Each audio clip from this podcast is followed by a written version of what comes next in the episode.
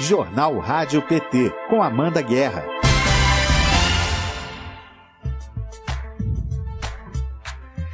Hoje é quarta-feira, 25 de agosto de 2021. Está começando o Jornal Rádio PT, informação e luta popular nas suas manhãs. Bom dia para você que está sintonizado em radio.pt.org.br, no Facebook e na TV PT no YouTube. Eu sou Amanda Guerra e a gente segue até às 10, às 10 da manhã. Nesta edição você vai saber quais são os destaques hoje na pauta da Câmara e do Senado. Eu entrevisto o deputado federal Alexandre Padilha. A Vivian Farias, da diretoria da Escola Nacional do PT, fala com a gente sobre o Nova Primavera. O Lula continua pelo Nordeste e hoje tem um recado especial para você que nos acompanha aqui na TV e na Rádio PT. Hoje é a nossa edição número 13. Olha que sorte! Compartilhe agora o link de hoje com os seus contatos.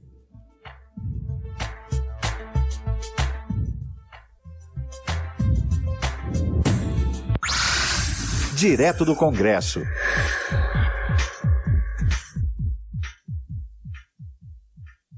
A gente conversa agora com a Miziara Oliveira, da comunicação do PT na Câmara dos Deputados. Bom dia, Miziara. Como é que está essa pauta hoje na casa?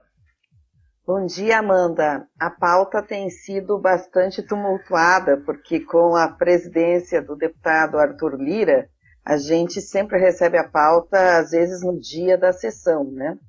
Mas nós temos uma pauta extensa hoje, com uma previsão da votação de duas medidas provisórias, a 1046, que trata das medidas trabalhistas para enfrentamento de emergência de saúde pública uh, decorrente à, à pandemia do coronavírus, e a MP 1047, que dispõe sobre as medidas excepcionais para aquisição de bens e contratação de serviços, inclusive de engenharia e insumos, destinados também à pandemia da Covid. Temos ainda uma PEC que deve ser analisada, que é a PEC 17 de 2019, uma PEC muito importante, porque ela trata uh, sobre a proteção de dados pessoais e inclui uh, os dados pessoais entre os direitos e garantias fundamentais e fixa a União como uh, prerrogativa né, para legislar sobre a proteção e tratamento dos dados pessoais no país. Então, esses, esta é a pauta mais legislativa. Na pauta política, Amanda, nós estamos acompanhando atentamente o julgamento de hoje do STF sobre o marco temporal. Ontem, né, a Câmara acolheu aí a representação dos nossos povos indígenas.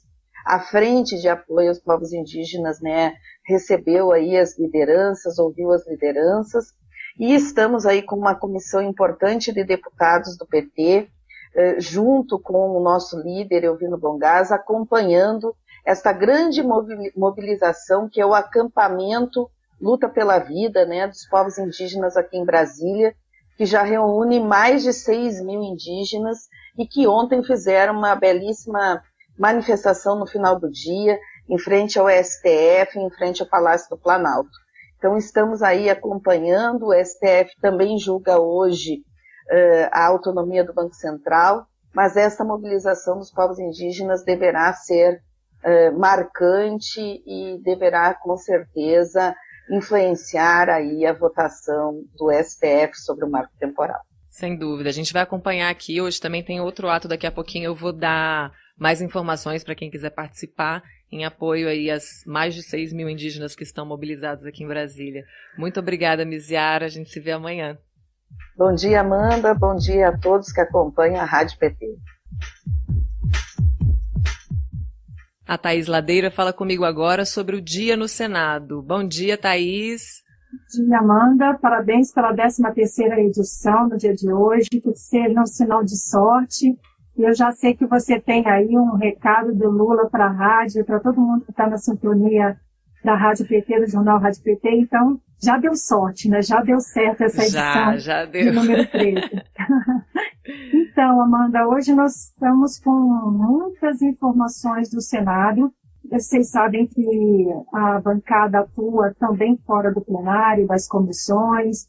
Então, é bom lembrar que o senador Jean Paul Prats que é do Rio Grande do Norte, recebeu o presidente Lula em Natal, e, e, ele disse o seguinte: essas agendas com Lula têm nos enchido de esperança e garra para seguirmos lutando pelo povo brasileiro e pelo povo do Rio Grande do Norte. O senador Jean Paul ficou muito satisfeito com essa visita, é, lembrando que Lula ainda está em Natal, daqui a pouquinho dá uma coletiva de imprensa, mas logo depois embarca para Salvador, onde ele vai ser recebido por um outro senador, o senador Jacques Wagner, além, é claro, do governador Rui Costa, que também é do PT.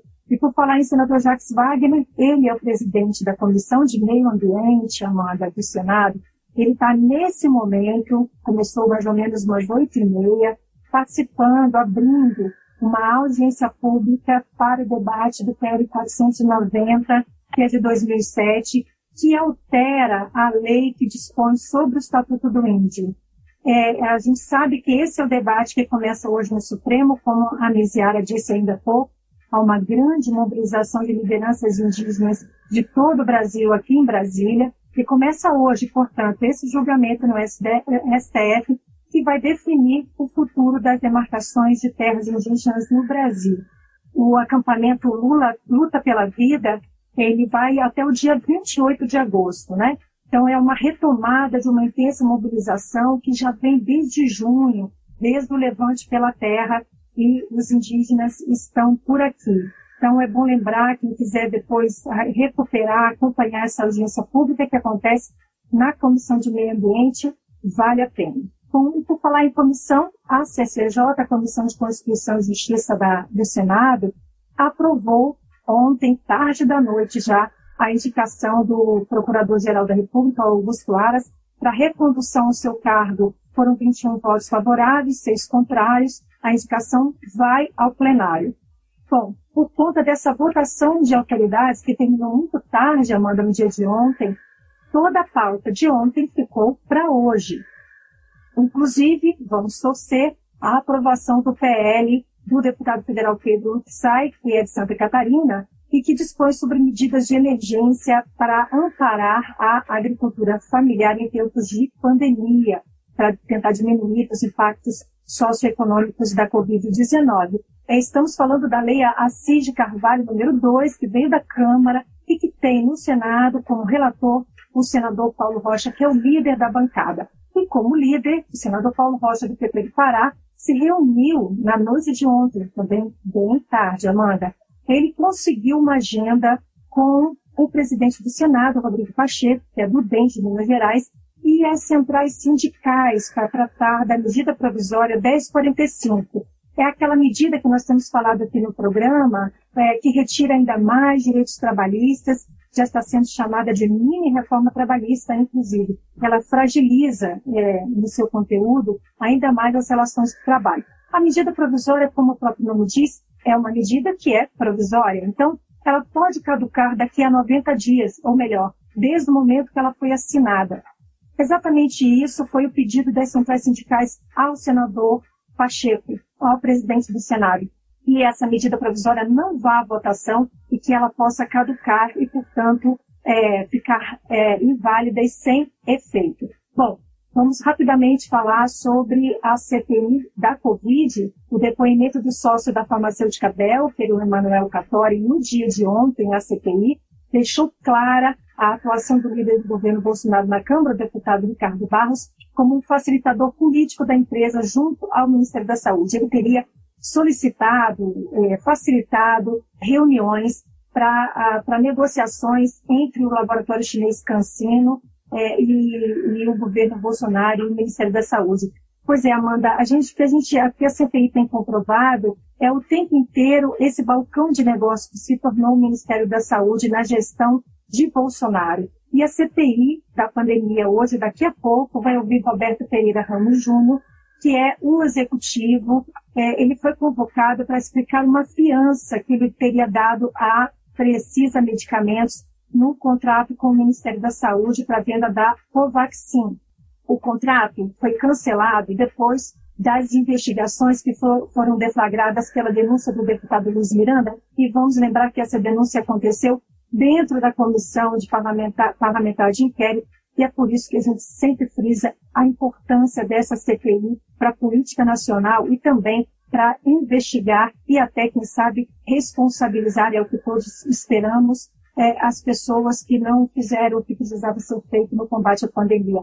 Última informação, Amanda, o Supremo Tribunal Federal, na pessoa da ministra Carmen Lúcia, concedeu um habeas corpus. Esse executivo, o senhor Roberto Pereira Ramos Júnior, vai poder ficar calado naquelas informações que possam incriminá-lo, mas é claro, a gente espera que outras informações venham à tona e, piano, piano, aos poucos, a CPI vai encontrando aí o rastro da negociata, o rastro do dinheiro envolvendo a, a, o combate à pandemia da Covid-19. Amanda, uma última quarta-feira, até amanhã.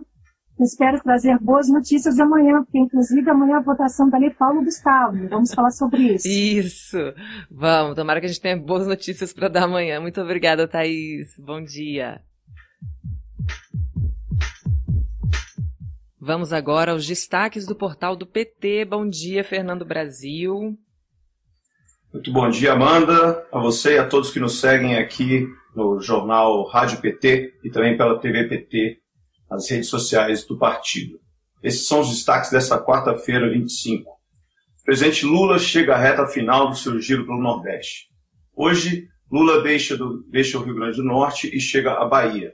É a última parada na região, depois de visitar os estados de Pernambuco, Piauí, Maranhão e Ceará.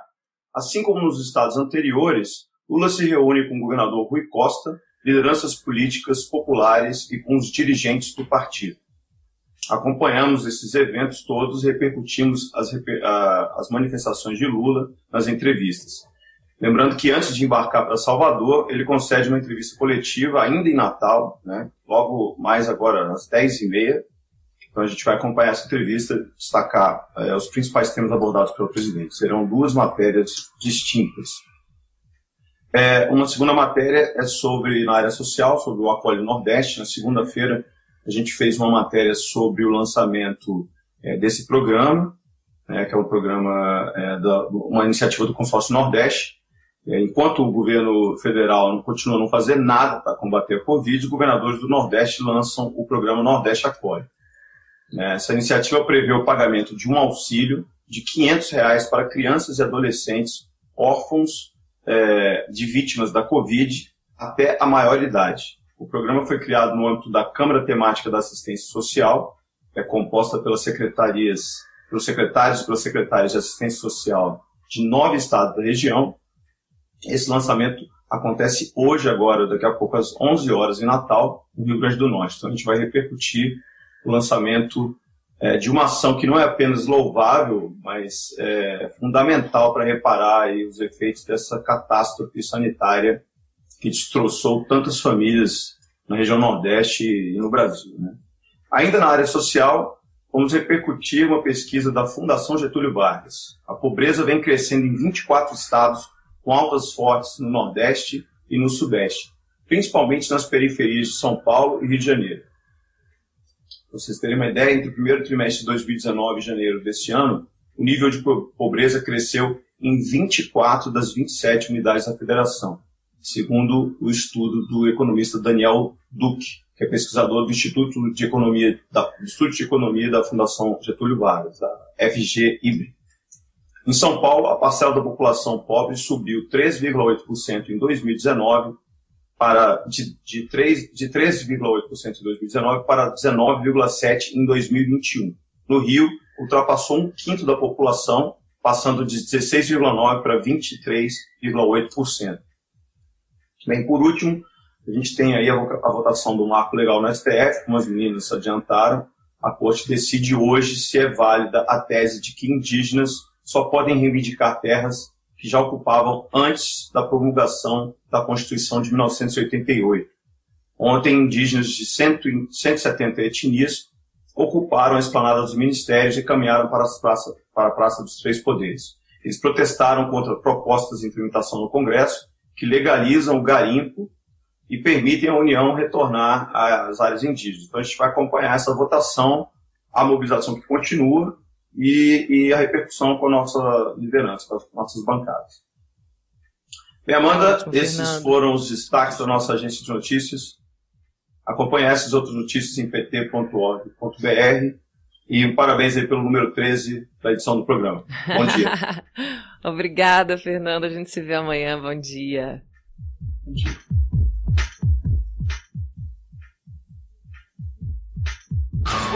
Entrevista. Eu recebo hoje no jornal o deputado federal pelo PT de São Paulo, Alexandre Padilha. Bom dia, Padilha, seja muito bem-vindo ao jornal Rádio PT, sua primeira participação na edição número 13. Padilha. Olha aí, Amanda, que legal, viu? Estou é, feliz aí de poder ser entrevistado da, da 13. Parabéns aí pelo programa, por tudo que vocês estão fazendo. Com, com meu número de deputado é 1354, eu quero voltar na 54 também, tá bom? Combinado, produção, já anota aí. pode ser que você volte antes também, né, deputado? Por favor, Diga uma coisa. Também. Ah, tá ótimo. Depois da sua indicação, iniciativa que resultou em 5 mil assinaturas, o padre Júlio Lancelotti ganhou o prêmio Zilda Arnes de Direitos Humanos da Câmara. Desde quando o senhor tem contato com o trabalho do padre e como é que surgiu essa ideia de mobilizar a sociedade é, para premiá-lo, para reconhecer o trabalho que ele vem feito com, a, com as populações de rua? Oh, Amanda, o Padre Júlio é, um, é uma marca né, histórica no cuidado da população em situação de rua. Ah, começou muito trabalho primeiro pelas pastorais aqui no centro da cidade de São Paulo. Primeiro era um cuidado muito ligado às crianças, aos adolescentes. Você tinha as crianças em situação de rua, em torno da Praça da Sé. Isso foi ampliando cada vez mais porque aumentou muito a população em situação de rua. Né? Nos anos 90, no governo Fernando Henrique Cardoso, toda aquela crise econômica. E agora, né, vocês acabaram de falar que os dados, né, no estudo que mostrou, saiu de 3% para 19% da população pobreza, a situação de pobreza na, em São Paulo, por exemplo. Né? Eu me lembro quando fui secretário da gestão do Haddad, a gente tinha em torno de é, 12 mil pessoas vivendo em situação de rua aqui na cidade de São Paulo. Inclusive, na época, a gente tinha exatamente 12 mil espaços de acolhimento para que eles pudessem dormir, ficar no local mais adequado. É, e o último censo, já, isso já ultrapassou 25 mil. Né? Então, o Padre Júlio sempre tem um trabalho muito histórico, muito importante, em situação de rua, quando eu fui ministro da Saúde, é, ele teve um papel importante na construção do programa Consultórios na Rua, que foi uma iniciativa que nós fizemos do governo federal, para você levar equipe de saúde da família, agente de saúde, atendimento odontológico para as, as pessoas que vivem em situação de rua, então chamado consultório na rua, tem uma unidade móvel. E o Padre Júlio é, participou desde a construção do consultório na rua, a gente fez um livro na época sobre humanizações, ele fez questão de fazer o prefácio e tudo. Então, é uma luta, uma parceria constante e ele tem tido um, um, papel simbólico muito forte, né, Amanda? No meio dessa pandemia, ele, com a idade que ele tem, botou a máscara e foi cuidar da população em situação de rua, colocando a vida dele em risco. E, e foi muito importante essa vitória na Câmara, Amanda, porque é, na semana que teve a votação, foi exatamente na semana que aquela deputada estadual, Janaína Pascoal, aquela que assinou o impeachment contra Dilma, faz o discurso do ódio, tinha acabado de fazer uma incitação ao ódio, questionando a ação do padre Júlio, de levar comida para quem, quem tem fome, né? Então, foi um tapa de pelica também nessa Janaína Pascoal, em todos esses golpistas, a vitória do padre Júlio nessa indicação que nós fizemos do Prêmio Judá Arte. Realmente admirável. A gente convidou o padre para dar uma palavrinha aqui hoje, mas ele tem uma agenda super cheia, principalmente na parte da manhã, né? ele, né? Que ele acolhe muitas pessoas. Ele começa. Café da manhã. É. ele começa ele, muito cedo é, falar justamente. Eu já pode, avisei, inclusive, o pessoal da Câmara dos Deputados, no dia que for entregar o prêmio, não pode ser de manhã, não. Tem que ser à tarde. Não pode. Começa às 5 da manhã. 5 da manhã até o horário do almoço, ele está lá na rua, conversando com as pessoas, acolhendo, e depois no final da tarde, à noite também, incansável, viu, amor? É verdade. E ele ficou muito conhecido no país todo, não só em São Paulo, é, por conta das redes sociais, quando ele começa a divulgar né, é, essa atuação dele em busca de apoio, de doações, isso acabou também despertando essa intolerância de uma parcela da, da sociedade, né, que o acusa de incentivar a permanência das pessoas na rua, como se isso realmente fosse uma grande vantagem, você estar na rua em troca de uma marmita, e também na Cracolândia. Deputado, qual é a melhor resposta para o ódio e para a intolerância? A solidariedade, né, Amanda? A solidariedade nos faz ser humanos, nos faz é, cada vez mais né, a mostrar o que é conviver em sociedade. Né? Então, agir dessa forma. É, a, a, a, fala né, dessa deputada, Janaína Pascoal, é, é, é tão é, né, repugnante que, que mesmo parlamentares que até são do partido dela, né, ou, ou até concordam com as ideias dela, até ficarem envergonhados de votar contra uma figura como o Padre Júlio, e sobretudo por conta da mobilização feita pelas pessoas. Quero agradecer muito, viu, Amanda, o pessoal que assinou, é, assinou a petição, pessoas, entidades, é, intelectuais, artistas, lideranças populares, muita gente que assinou essa petição que a gente chegou lá forte, com a história do Padre Júlio, com a indicação que a gente tinha feito e com a força da, das assinaturas do povo brasileiro. E eu queria falar também, é, deputado, sobre o grupo de trabalho Impacto da Pandemia da Covid na Câmara. Quais são os setores mais afetados e que merecem uma ação assim emergencial por parte do Estado e da sociedade? Amanda, a pandemia ela mostrou, ela deu visibilidade para a profunda desigualdade que o Brasil está vivendo hoje. Então, todos os setores mais vulneráveis da sociedade brasileira foram os mais afetados. Foram os primeiros a morrer, né? Eu sempre faço questão de lembrar. A, a pandemia ela chegou no Brasil através de uma pessoa que tinha viajado para a Europa, é, mas a primeira morte registrada no Brasil já era um porteiro de um prédio, de um condomínio chique aqui da cidade de São Paulo, na região do Morumbi. A primeira morte no Rio de Janeiro foi uma empregada doméstica.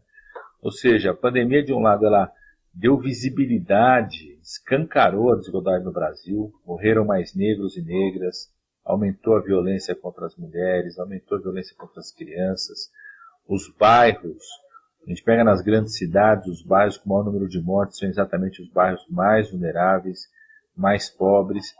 E infelizmente, Amanda, além de dar visibilidade para essa desigualdade, a pandemia também está intensificando a desigualdade, porque por parte do governo federal e de vários governos estaduais, nós não tivemos políticas é, firmes para buscar enfrentar essa desigualdade, reduzir a desigualdade. O, o, consórcio dos governadores do Nordeste, por exemplo, lançaram essa semana um programa muito importante. Eu também sou autor de um projeto de lei na Câmara nesse sentido, que é um programa de apoio e acolhimento aos órfãos da Covid. Nós já temos mais de 100 mil crianças que ficaram órfãs da Covid-19. Perderam o pai e a mãe, é, às vezes só tinham a mãe, às vezes eram cuidados pelo avô e pela avó, o avô e a avó eram o esteio financeiro da família, perderam o avô e a avó. A gente precisa acolher esses órfãos, o Estado precisa garantir.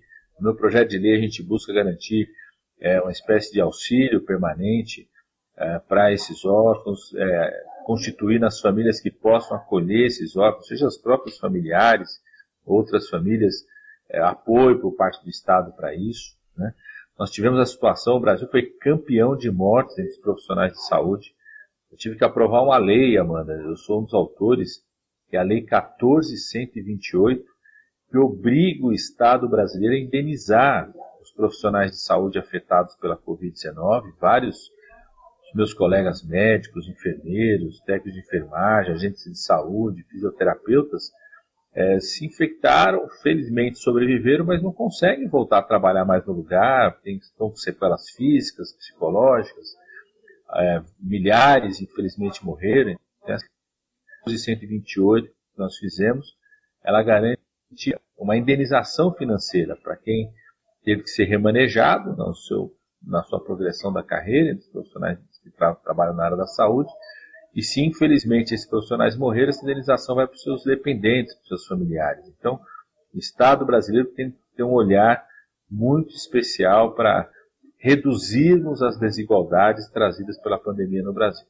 É isso aí, deputado. Agradeço muito a sua participação. Já fica aí o convite não só para para a edição número 54. O senhor vai voltar antes, com certeza, que a gente tem muitos assuntos aqui para tratar com o senhor. Agradeço muito, desejo um ótimo dia, mas antes de, da gente se despedir, eu queria que você deixasse uma mensagem para o nosso público, uma saudação para o público da rádio e da TV PT e do jornal Rádio PT. Olá, pessoal. A, a luta é firme, mas a esperança está vindo aí. O presidente Lula pisou no Nordeste e moveu até as areias do Nordeste, né? Por onde passa, injeta ânimo, esperança para todos e é com a força do Lula, da militância do PT que nós vamos colocar esse país, faz, fazer o povo brasileiro ser feliz de novo. Um grande abraço, Amanda. Eu, eu volto na 14, na 15, até as PT4, só vocês me chamarem aqui, tá bom? Então pronto, combinado. Muito obrigada. Um abraço. Querido. Abraço, querido. E falando em mobilização, em luta, em esperança, a articulação dos povos indígenas do Brasil promove hoje, às 10 horas da manhã, um ato interreligioso. Vai ser lá no, no, no, Supremo Tribunal Federal, às 10 da manhã, e às 3 da tarde, em frente ao Tribunal de Haia, na Holanda. Vai ter um telão. Então, o mundo inteiro está de olho nessa decisão do STF hoje. Participe da maneira que você puder. Eu vou colocar aqui no chat os diversos canais que você pode acompanhar esse ato hoje. Vai ser um ato interreligioso. São 6 mil indígenas, né? Mais de 100, acho que 171 etnias, como falou o Fernando Brasil. Ah, é que ultrapassou o número de caracteres. Deixa eu ver o que eu consigo postar aqui. Tem aí pelo menos três canais que você pode acompanhar ao vivo essa mobilização e para quem estiver em Brasília, é sempre bem-vinda essa participação, levar o seu corpo para estar nesse ato tão importante. Nós vamos acompanhar aqui por todos os nossos canais.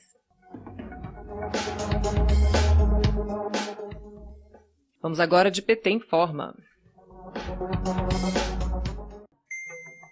PT informa o ex-presidente Lula sempre demonstrou interesse pelos movimentos sociais e, por esse motivo, fez questão de se reunir com os grupos de todos os estados que esteve presente. Em um desses encontros, no último sábado, dia 21 de agosto, Lula disse que são uma oportunidade para aprender e destacou que o sucesso de seus governos foram pelas ideias que surgiram em conversas com essas lideranças. Para Lula, são os movimentos sociais que mostrarão como reconstruir o país já que foram eles que mostraram o caminho para que Lula combatesse a fome e a miséria, fortalecesse a saúde e revolucionar a educação. Vamos ouvir. E sabe de quem é a responsabilidade de reconstruir esse país? Não é dos militares. Não é da elite brasileira. É do povo brasileiro representado por vocês.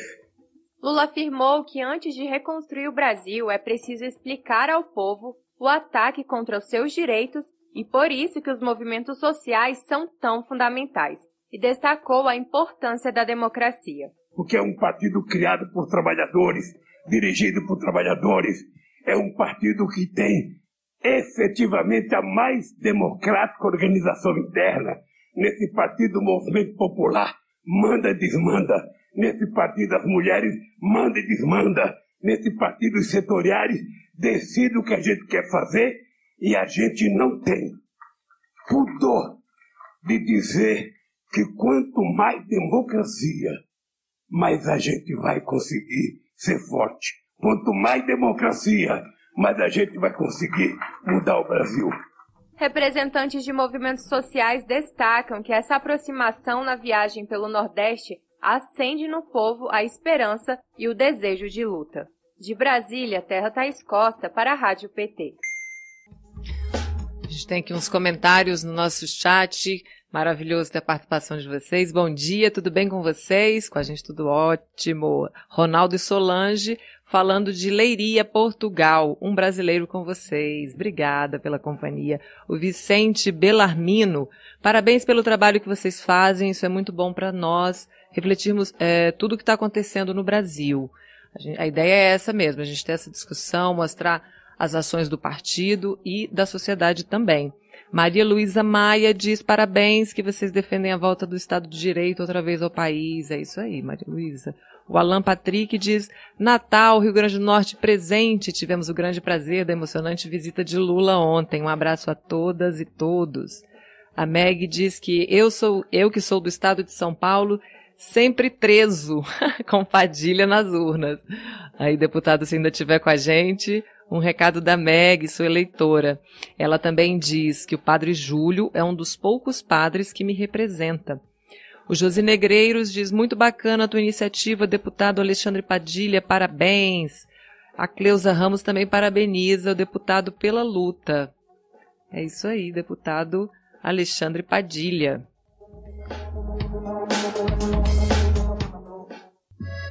Lula pelo Brasil.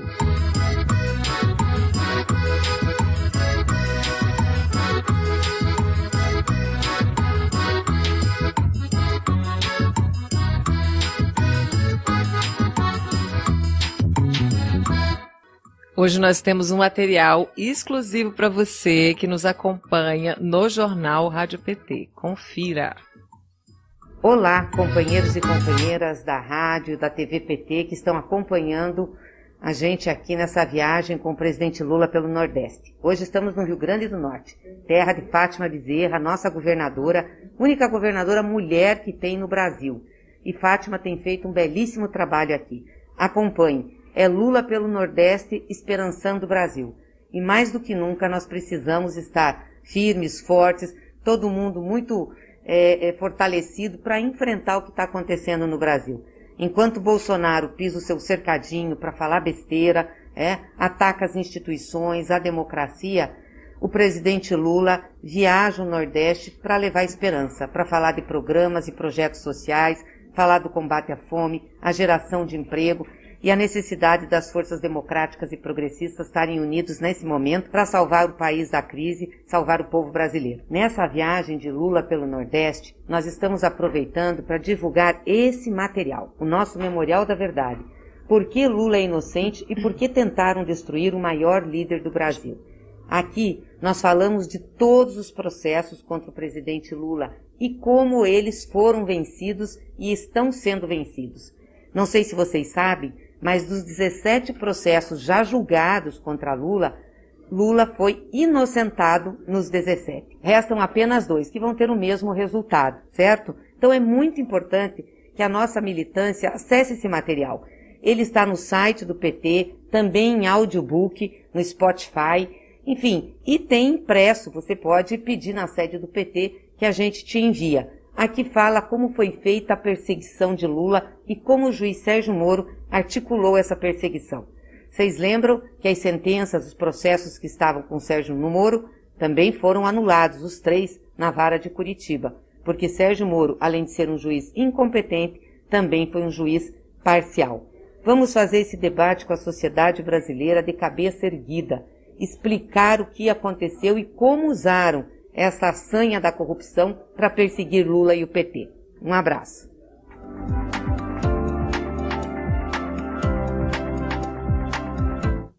Essa edição número 13, hein? É da sorte mesmo. Essa foi a presidenta nacional do PT, Gleisi Hoffmann, com um recado para você que acompanha o nosso jornal. E tem mais um recado especial para você diretamente de Natal, Rio Grande do Norte. Vamos conferir? Companheiros e companheiras que estão acompanhando a nossa viagem pela Rádio PT. Um abraço para todos vocês, companheiros. Nós ainda temos uma tarefa muito grande, ainda não terminamos no Rio Grande do Norte, ainda vamos para a Bahia e somente no final de semana nós terminaremos essa viagem. Um beijo no coração de cada militante, de cada ouvinte, de cada companheira do PT. Olha aí. E o Lula pelo Nordeste continua, acompanhe nas nossas redes, na TV PT e na Rádio PT. E aproveite para curtir o nosso canal, ativar a notificação e ficar por dentro de todas as nossas notícias.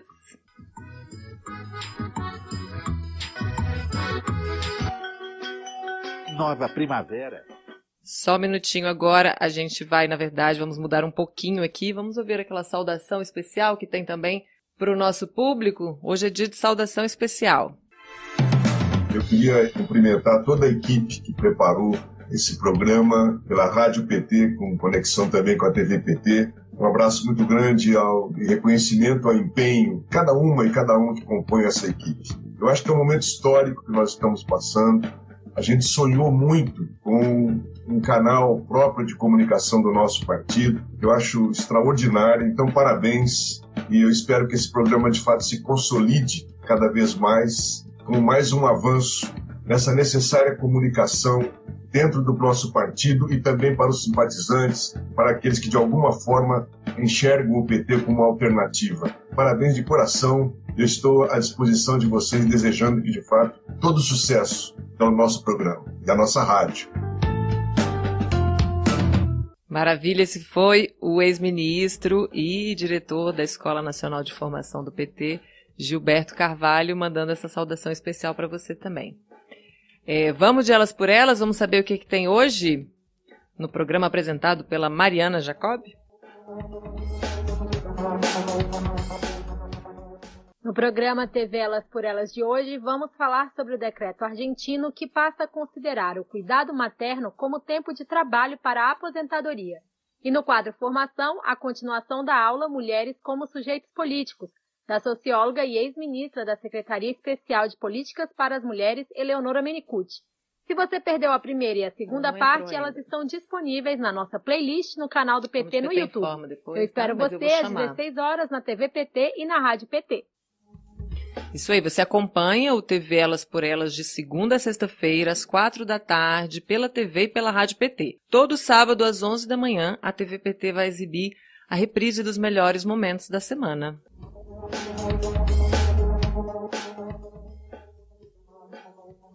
Agora sim a gente vai de nova primavera. Não sei se vocês se lembram desse projeto que o, o, Gilberto Carvalho conversou com a gente na semana passada. Hoje a gente vai falar mais um pouquinho sobre ele, porque é sobre formação política.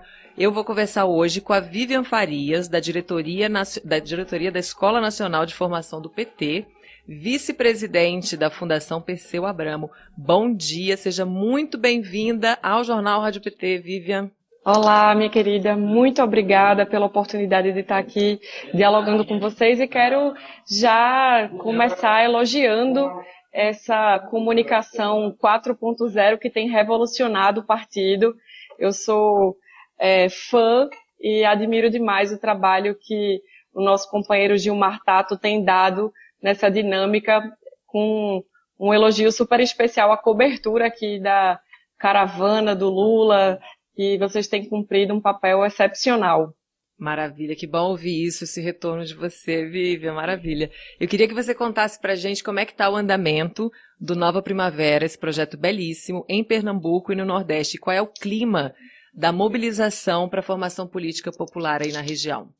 a gente tem visto e visibilizado processos incríveis. O freirear o PT, que é trazer de volta uma, uma afetividade, uma amorosidade na construção da política, a gente tem visto nascer experiências excepcionais de construção coletiva, de a disputa do território. A gente está vivendo agora o processo do Nova Primavera no que tange a consolidação dos núcleos de vivência, estudos e luta, que é como é que a gente se enxerga na nossa comunidade, como é que a gente estuda as bases formativas do que é ser de esquerda, do que é ser democrático, do que é ser popular e traz isso para a nossa militância cotidiana. Então, tem sido um processo muito lindo, é, emocionante, na verdade, da gente ver de todos os rincões do país essa ancestralidade, essa disputa do território enquanto foco da formação. Maravilha. E a paridade de gênero, ela tem destaque também na estrutura do Nova Primavera, Vivian? Sim, a gente tem, a gente já brinca da nossa própria diretoria, é, tem o, a cota de termos o Gilberto de Carvalho, mas somos três diretoras. Sou eu, a Maria do Rosário e a Thaís, que formamos o quarteto da, da direção da Escola Nacional de Formação Política do PT. Mas, inclusive, na própria perspectiva das oficinas, a gente teve um recorte muito importante sobre a questão de gênero. Não cabe mais é, o, machismo, o patriarcado e a misoginia, Amanda, nesse, nesse próprio fazer política. Então, muito para além de uma questão de textual ou por uma questão é, de colocar isso nas bases, mas colocar isso na prática cotidiana da ação partidária. E falar em prática, você que veio das lutas juvenis e estudantis também, o que, que você acha que precisa ser feito para o PT estreitar esse diálogo com a juventude, para que eles se interessem mais pelo fazer político, pela atuação, né, por estar mobilizado em torno de um país mais, mais plural, mais, mais digno para todo mundo? Ainda ontem eu participei da, do Seminário Nacional da Juventude do PT sobre populações indígenas, sobre negritudes e sobre população LGBTQIA+. E quero te dizer, Amanda, tranquilidade que a juventude do PT está muito preparada para não só versar sobre políticas públicas e a construção programática de um próximo governo petista, mas como tem os pés fincados na luta. E para isso é importante que tanto a gente que veio do movimento estudantil, que veio desse lugar é, da juventude do PT, que a gente abra espaços. É muito importante que a gente pense que a juventude não é só o arcabouço para o amanhã. Acho que todo mundo já ouviu, ah, a juventude é o futuro do amanhã mas sim a juventude é o hoje. A juventude é, é, é trazer esses, esses olhares de diversas práticas geracionais traz um método de pluralidade que é um preceito ideológico nosso. Então, muito mais do que a juventude do amanhã é a gente ter a juventude ao nosso lado hoje. Porque quando a gente vai pensar quem é mais precarizado, quem sofre mais com a uberização, quem tem sofrido com os ataques midiáticos é, e, e pragmáticos do governo genocida é a juventude brasileira, em especial as jovens mulheres negras, que têm aí é, três preconceitos e três formas que ainda fazem com que elas tenham uma vida de mais sofrimento. Então, tudo que a gente puder fazer para empoderá-las, tanto é que o PT é um dos poucos países na América Latina que tem cota geracional. Eu tive o prazer de ser a pessoa que escreveu essa cota. Isso para mim tem um preço inestimável de saber que em todos os rincões a gente tem lá 20% de jovens construindo o partido num papel dirigente.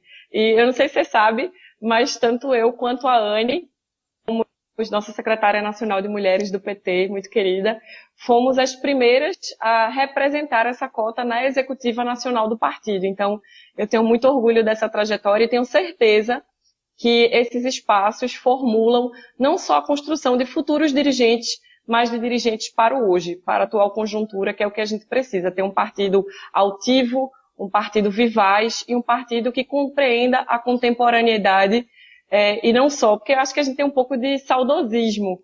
Né? Às vezes a gente fala de núcleo, a gente fala, ah, naquele tempo do sindicato que era bom, mas a gente tem que compreender que é, a gente tem que estar preparado para as atuais dicotomias do capital. E a gente tem que estar preparado para dar respostas eficientes, que não é só com debate ideológico, mas, como o PT já mostrou, é com a construção de políticas públicas que se, se muda a vida do povo brasileiro.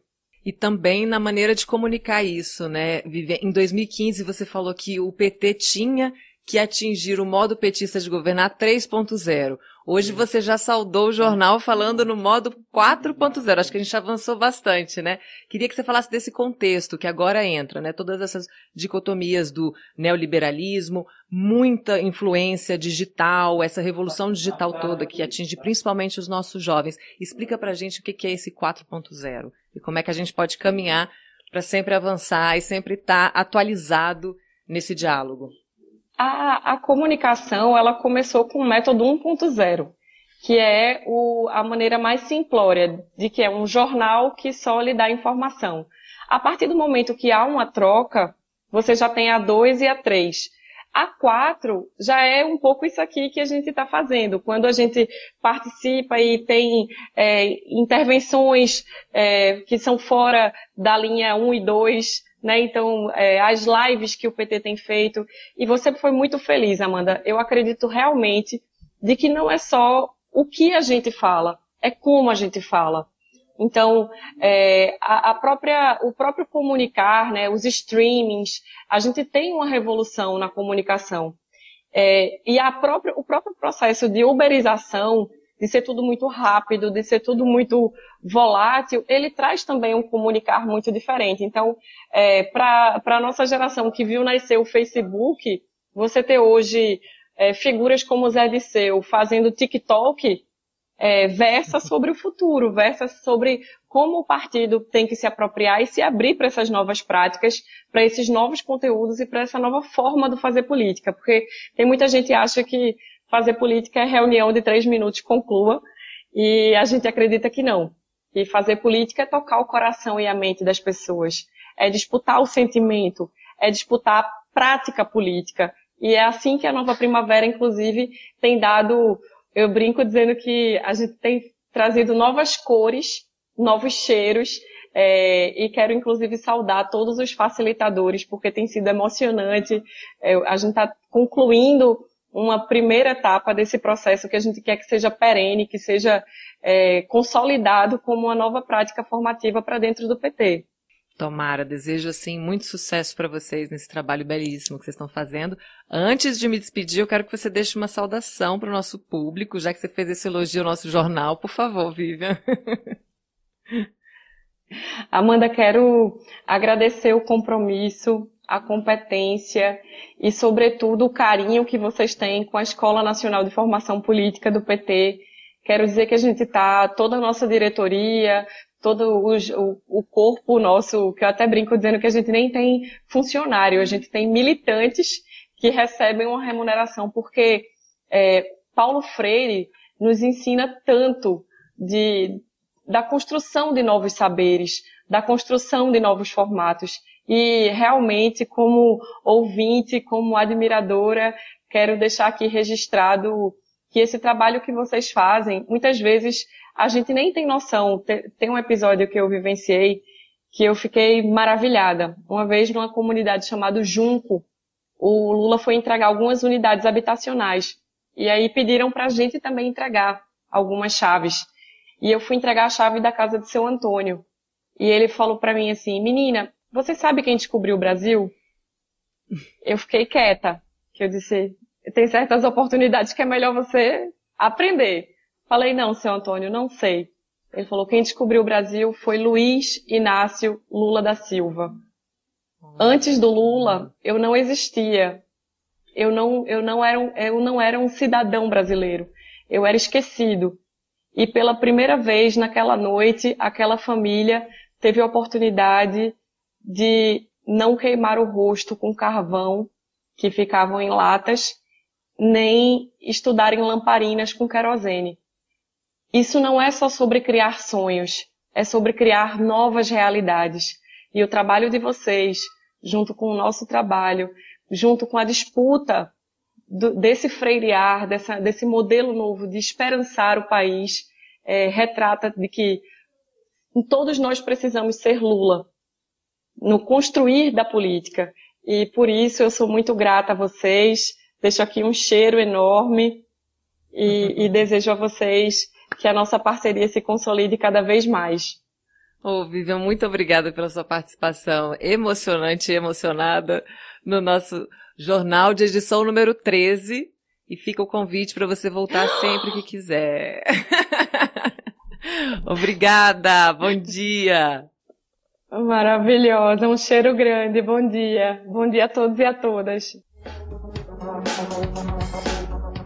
E como a Vivian falou, a militância também é parte fundamental, gente, dessa comunicação, desse modo petista de estar na política 4.0, 5.0. Então participe sempre com a gente, é muito importante ter vocês nesse processo. E vem aí mais um PT Informa.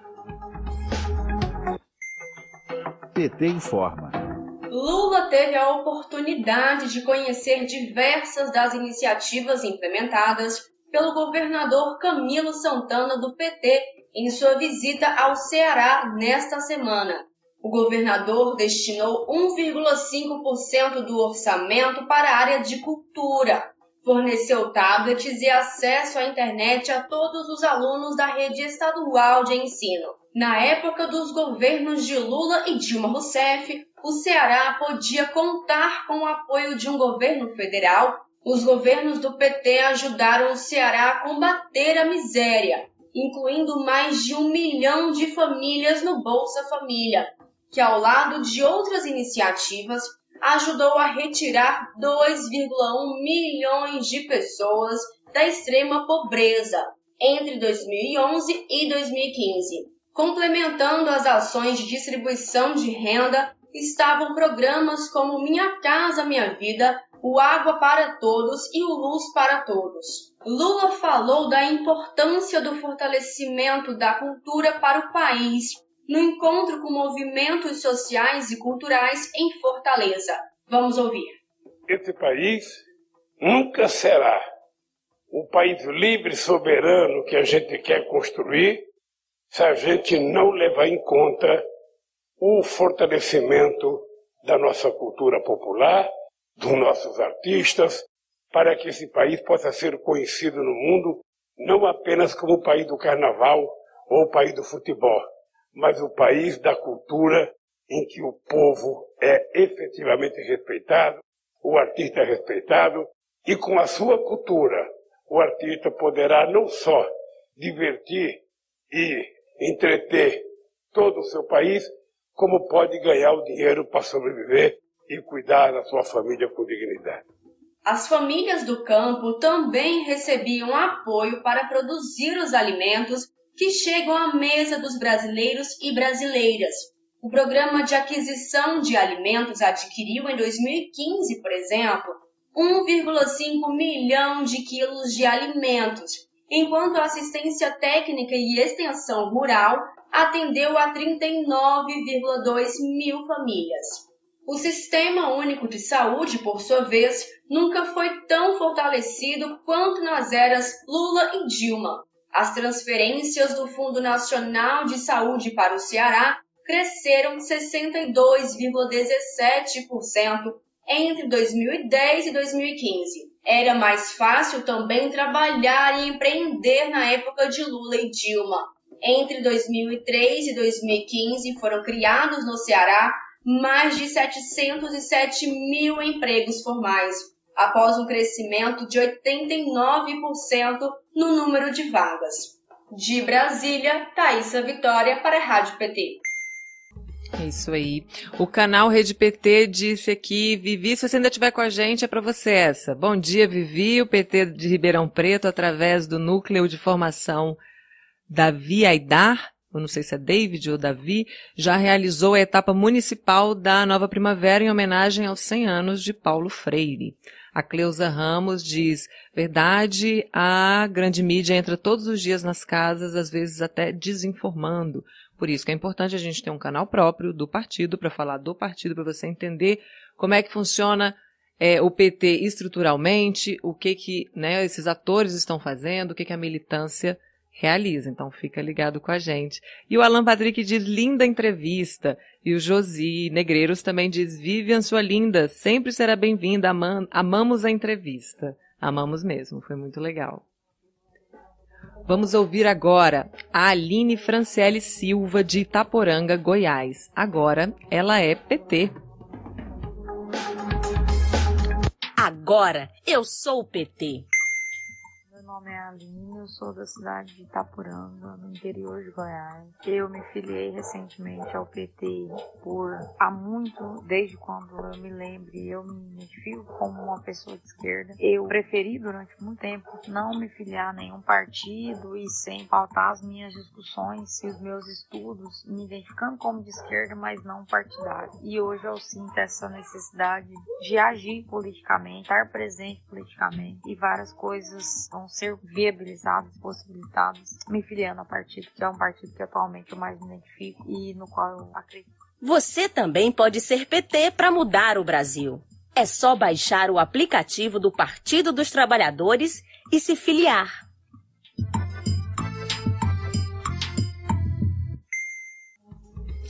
Além do aplicativo, você pode acessar pt.org.br barra filiação. Vocês lembram do recado da presidenta Glaze Hoffman sobre o nosso livro aqui, o Memorial da Verdade? Então a gente vai ouvir agora mais um pouquinho é, do, desse livro, né, narrado pela assessora do PT no Senado e jurista Tânia Oliveira. Memorial da Verdade. Por que Lula é inocente e por que tentaram destruir o maior líder do Brasil? Como a defesa derrotou a farsa da Lava Jato? As mentiras que envenenaram o país.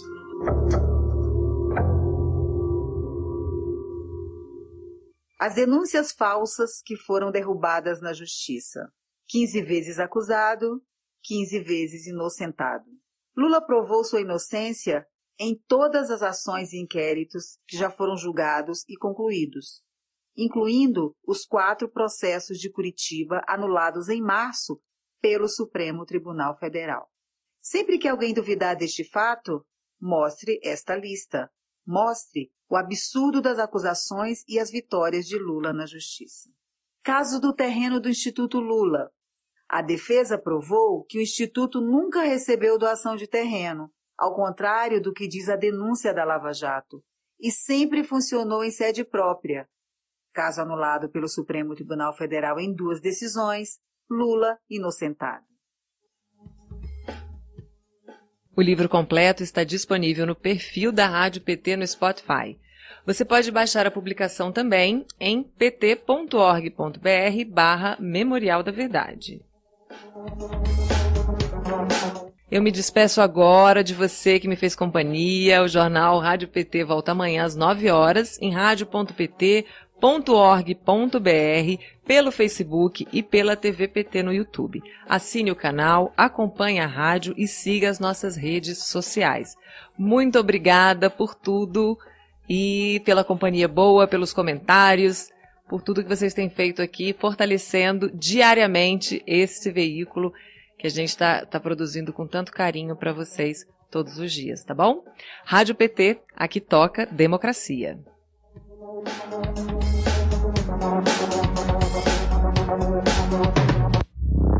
Rádio PT, aqui toca democracia.